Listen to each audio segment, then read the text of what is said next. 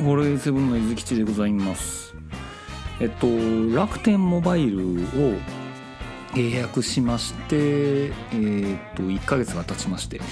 まあそれに関するレビューをさせてもらいたいなと思っております。で一応私と妻のお二人で契約をもう丸々乗り換えるという形で結構捨て身な感じがしますね。第4のキャリアっていうことでまだ2年ぐらいしか経過してないっていうところなんですけれどもまあ周りのいい評価も悪い評価もまあ丸ごとひっくるめてやってやろうかなっていう感じですね。はい。で、まあ、いいところっていうところで言うとですね、やっぱり料金設定がシンプルイズベストみたいな感じで、で、もう完全にワンプラン、えー、楽天モバイルアンリミット6ってやつか。っていうところなんですけれども、まあ、契約容量の概念はなくて当月使い切ったその容量に応じて料金が決まるで天井は2980円税抜きっていう感じになりますのでまあ夫婦使ってもマックスでまあ6500円は絶対に超えないようにはなってるとまあ通話料は別としてっていうところなんですけどね。で、まあ、その内訳についても要はその他社のそのライトプランでいうアハモとかポボとか、まあ、その辺の感じでいくとですねまあ20ギガまで使えて、まあ、3,000円前後みたいな感じっていうところやったんですけれども楽天モバイルやったらうまいことをやりくりして1人当たり20ギガ未満で終了すると1980円税抜きで、まあ、使えるようになるというところですね。はい、だからあの今まで我々がそのビッグローブモバイルでずっと1年間運用してきた中で大体平均として私はまあ20ギガ未満ぐらいで奥さんはえまあ1.5ギガぐらいみたいなあわよくば1ギガ未満でもえ使えるかなっていうような感じになってるというところでございます。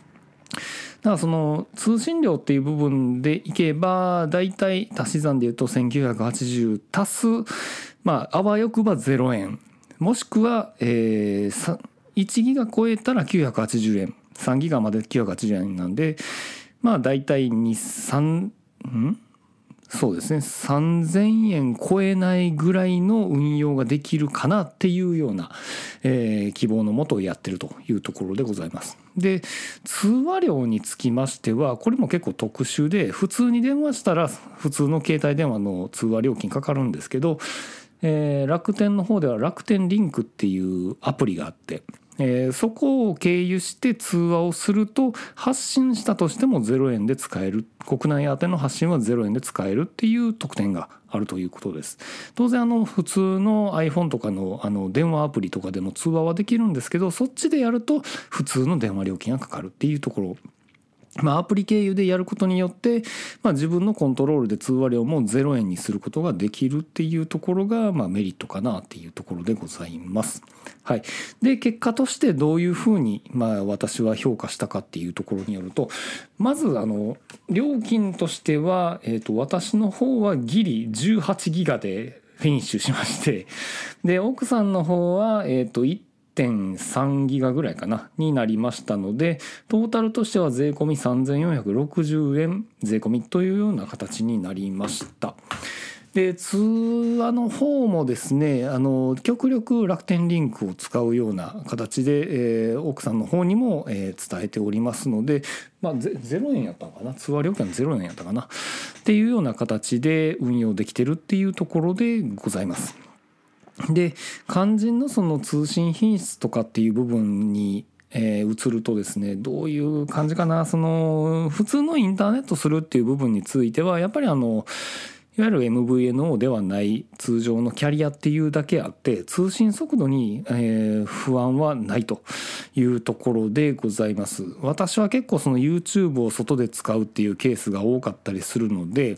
で有料プランを使ってるからそのバックグラウンド再生ができるのでバックグラウンド再生するとまあ映像分のパケット通信量はかからないっていうところがありますので意外と低めに抑えられてるかなっていう感じはしますね。はい、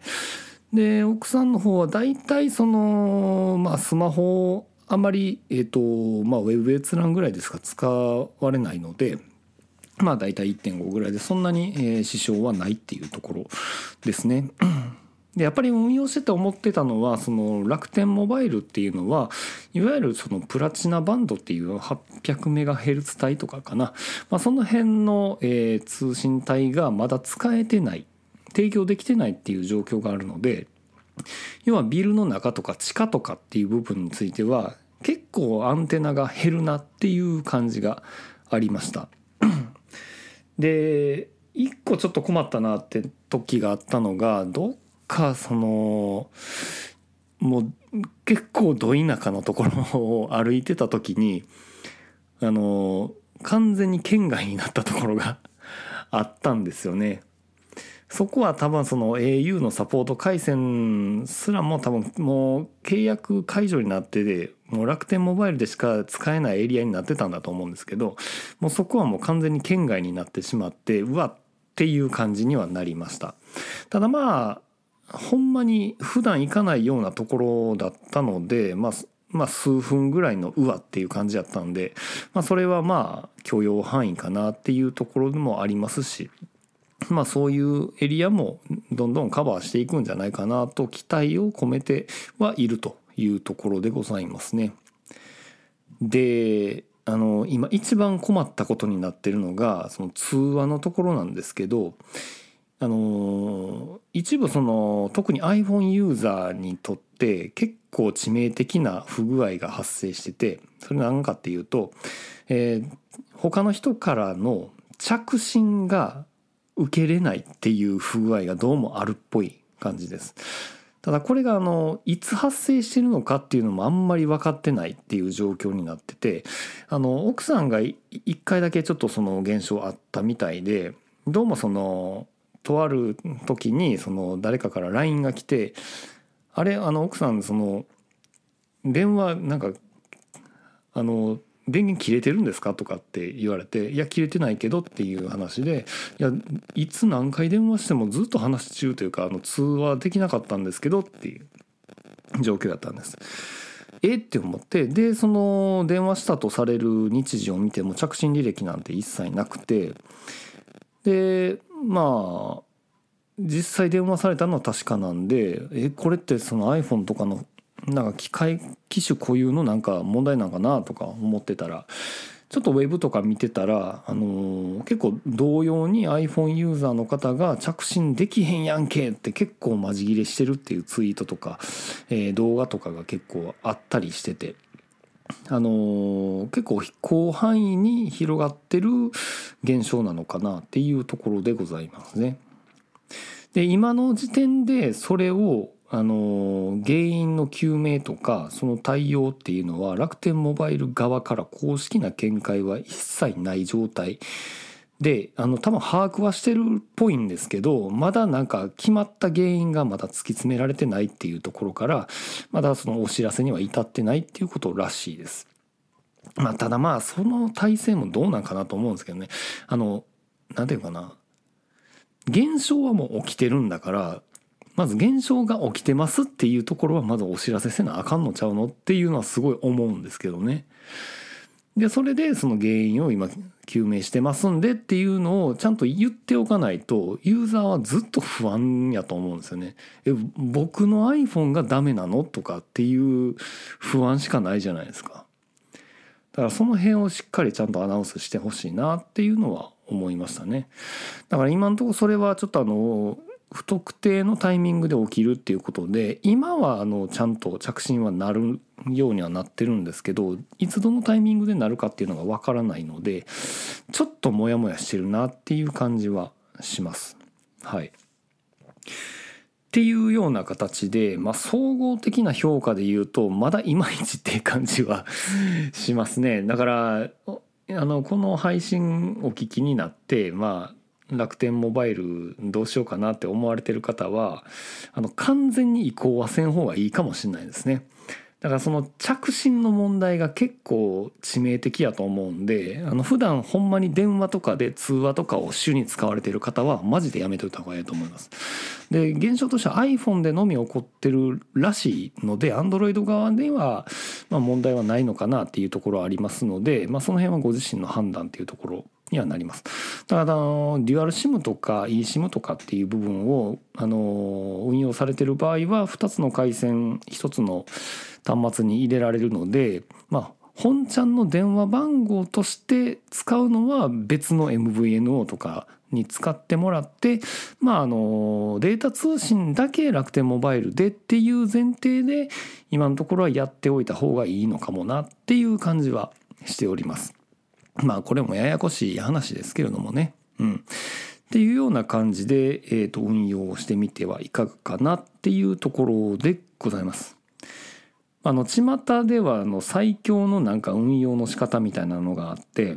えっ、ー、とまあ通話については楽天リンクを使ってでデータ通信はえー、マイネオのそのパケットし放題みたいなのがあるんですね。なんか1ギガ、えー、と1メガで使い放題で1200円ぐらい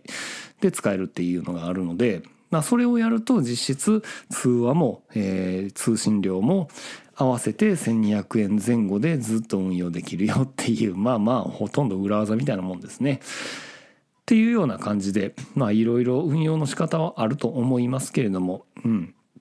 まあ、あの緊急事態における通信をまあ最低限確保した上で、まあ、できるだけ安く運用するっていうのを参考までにまたお伝えしたというところでございます。はいということで今日は楽天モバイルのレビューをしてみたっていう回でございました。ありがとうございました。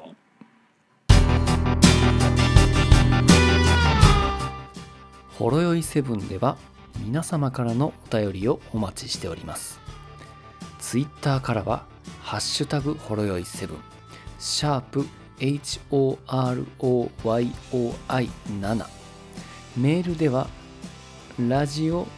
ドットほろよい7アットマーク gmail.com radio ピリオド horoyoi7 アットマーク gmail.com ブログ本文にあるメールフォームのリンクからもメールが届きます。読まれた分だけテンション上がります。